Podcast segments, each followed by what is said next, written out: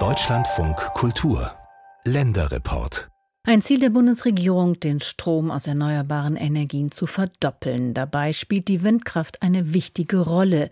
Das Wind an Land Gesetz soll den Ausbau der Windenergie in Deutschland schn deutlich schneller voranbringen. Bundestag und Bundesrat haben das Gesetz im Juli verabschiedet. Am 1. Februar tritt es in Kraft. Alle Bundesländer, auch die Stadtstaaten, sollen ihren Beitrag dazu leisten. Bis Ende 2032 müssen die Länder zwei Prozent der Bundesfläche für die Windenergie ausweisen und die Stadtstaaten 0,5 Prozent. Davon ist Berlin allerdings noch meilenweit entfernt. Dafür gibt es jetzt in der Hauptstadt eine neue Idee. Windkraftanlagen auf Hochhäusern. Man sieht schon, hinter Glas die Fundamentblöcke für die Windräder die schon vorbereitet sind an den jeweils vier Gebäudeecken. Ulrich Schiller von der Berliner Wohnungsbaugesellschaft HOVOG steht im strömenden Regen auf dem Dach eines 22-stöckigen Neubaus und ist ein bisschen stolz. Denn für ein Viertel des benötigten Stroms in diesem Haus sollen demnächst vier Windräder auf dem Dach sorgen. Bisher gibt es hier oben einen Dachgarten plus Sandkiste, Hochbeet und Kletterwand für die Mieter und jetzt an allen vier Ecken des Flachdachs einen großen grauen Beton. Betonblock. Klassisches Köcherfundament, da kann der Mast aufgestellt werden der dann oben das Gerätehaus und die Rotorblätter trägt. Wir werden drei Rotorblätter haben. Die werden dann ungefähr eine Länge von sieben Metern haben. Und hier oben in 65 Metern Höhe mit Blick auf den Bahnhof Lichtenberg werden sie sich bald schon drehen, auch wenn der Wind nur schwach weht. Natürlich müsse zunächst beobachtet und womöglich nachgebessert werden, aber dass die Windräder seine Mieter stören könnten, fürchtet Ulrich Schiller eigentlich nicht. Also die Gutachten, die wir haben erstellen lassen, gehen gehen von akzeptablen Geräuschkulissen aus für die hier drunter liegenden Wohnungen. Dass man hier natürlich Geräusche wahrnehmen wird, das ist ganz klar. Auf der Terrasse. Entscheidend ist, wir haben hier unten drunter eine Wohnung. Das heißt, die Schwingungen, die von der Anlage auf das Fundament übertragen werden, dürfen nicht zu Störungen in der Wohnung führen. 400 Mietparteien wohnen in der Liese, wie das Haus genannt wird. Das steht für Lichtenberger Riese. Die Hälfte davon sind Sozialwohnungen und es gibt ein klimafreundliches und nachhaltiges Gesamtkonzept, so Ulrich Schiller. Ein stilisiertes Windradsymbol hängt bereits im Erdgeschoss an der Wand im Eingangsbereich. Die Mieter hier sind überwiegend jung, legen Wert auf Nachhaltigkeit und die Verwendung erneuerbarer Energien. Grandios. Also ich bin definitiv davon überzeugt. Ich wünschte, der aktuelle Stand der Technik wäre heute schon, dass jedes Gebäude für sich ein kleines Kraftwerk ist. Autark zu leben ist eigentlich das Nonplusultra, ja. Man muss halt immer gucken wegen der Lautstärke, aber sonst ist es dann eine gute Idee. Also. Ja, ich finde es super. Ich wohne um 17. Etage. Ich bin zukunftsorientiert, so ich wollte einfach eine neue Wohnung, ja, aber auch eine technologische Entscheidung für die Zukunft. Sich das auch auf meine Mietpreise oder auf meine Energiekosten positiv auswirkt, wäre das begrüßenswert. Bereits jetzt bietet die Berliner Wohnungsbaugesellschaft HOVOG ihren Mietern mit HOVOG Grünstrom einen eigenen, vergleichsweise günstigen Stromtarif an. Die durch die Windräder künftig an diesem Hochhaus erzeugte Energie soll ins Netz eingespeist werden und gemeinsam mit Solarpanelen auf vielen anderen HOVOG-Gebäuden dazu beitragen, dass möglichst viel benötigter Strom für die Mieter selbst erzeugt wird. Denn Strom werde künftig an Bedeutung gewinnen, sagt Ulrich Schiller. Wir entwickeln entwickeln jetzt die ersten Gebäude, haben schon angefangen mit einem, die werden mit nur Strom versorgt. Das heißt, wir gehen wieder zum klassischen Durchlauferhitzer, genau da, wo das Wasser benötigt wird, und erwärmen auch das Wasser, das für die Fußbodenheizung gebraucht wird, mit Strom. Und diesen Strom wollen wir möglichst in großen Teilen selbst produzieren, durch Kleinwindanlagen, durch Photovoltaikanlagen. Vielleicht kommen vor allem die Kleinwindanlagen als innovative Idee jetzt genau zum richtigen Zeitpunkt.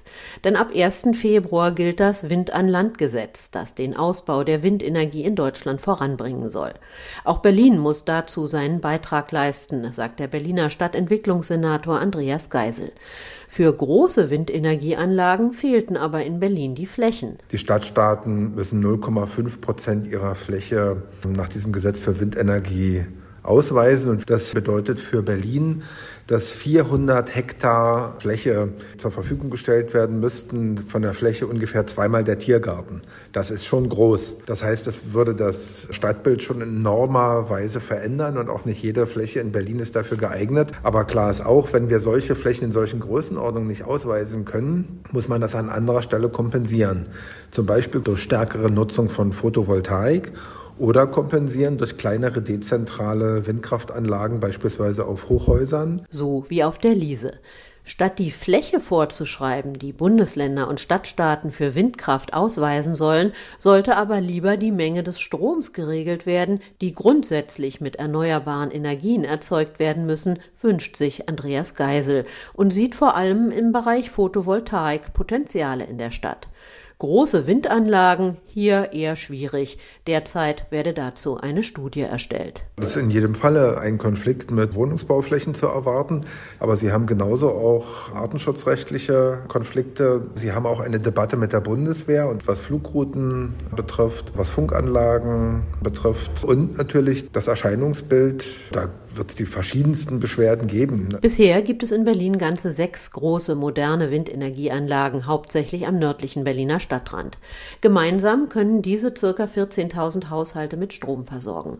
Wenn alle gesetzlichen Abstandsregeln zur Wohnbebauung eingehalten werden, sieht Tom Lange vom Bundesverband Windenergie dennoch Potenzial für 30 weitere Anlagen, vor allem in Industriegebieten. Unternehmen suchen einmal Arbeitsplätze, das zweite ist der Bezug von tatsächlich grünem Strom.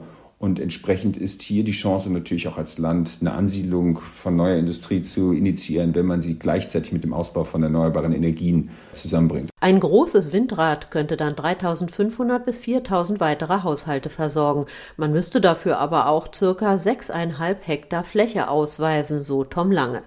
Um die Vorgaben des Wind-an-Land-Gesetzes zu erfüllen, bräuchte man also rein rechnerisch in Berlin 60 große Windräder oder je nach Leistung zwischen 6.000 und 24.000 kleine, wie sie auf dem Dach der Liese geplant sind. Realistisch klingt das nicht. Aber jede Megawattstunde grüner Strom zählt, so Andreas Geisel. Dass wir über kleinere Windkraftanlagen einen essentiellen Beitrag leisten können, ist auch klar. Das wird die größeren Windräder nicht vollständig kompensieren, das ist schon klar. Und Berlin muss auch mehr von solchen größeren Windrädern errichten. Wenn fossile Brennstoffe nicht mehr in dem Maße zur Verfügung stehen und wir unabhängig werden wollen, dann müssen wir in Berlin mehr tun. Denn die anderen Stadtstaaten sind in Sachen Windkraft viel weiter als Berlin, weiß Tom Lange. Hamburg und Bremen, beide eben Hafencities, haben den Vorteil, dass sie dort industrielle Standorte viel besser vermarkten konnten, waren aber auch mutiger. Bremen kommt auf rund 1 Prozent der Landesfläche und knapp 90 Windräder, Hamburg auf 0,25 Prozent und 65 Windräder. Im Flächennutzungsplan des Landes Berlin existieren jedoch noch gar keine explizit ausgewiesenen ausgewiesenen Flächen für Windenergie. Und auch das Projekt der HOVOG auf der Liese ist bisher nur geplant und noch nicht vom zuständigen Bezirksamt genehmigt. Im April soll es aber soweit sein, verspricht Stadtentwicklungssenator Andreas Geisel. Er hat außerdem eine Information für alle Bezirksämter erstellen lassen, damit künftig klar ist, dass solche Anlagen in Berlin grundsätzlich genehmigt werden können. Gut so, meint Ulrich Schiller von der HOVOG. Ich möchte das reproduzieren. Ein Fundament in der Größe oder vielleicht etwas kleiner kann man auch auf Bestandsgebäude setzen. Ich bin fest davon überzeugt, dass die Windkraft auch in der Stadt ähm, eine Zukunft hat. Sie ist nicht die Lösung en gros, aber sie wird einen Teil der benötigten Energie produzieren. Energie vom Dach. Anja Nils über das Berliner Projekt Windräder auf Hochhäusern.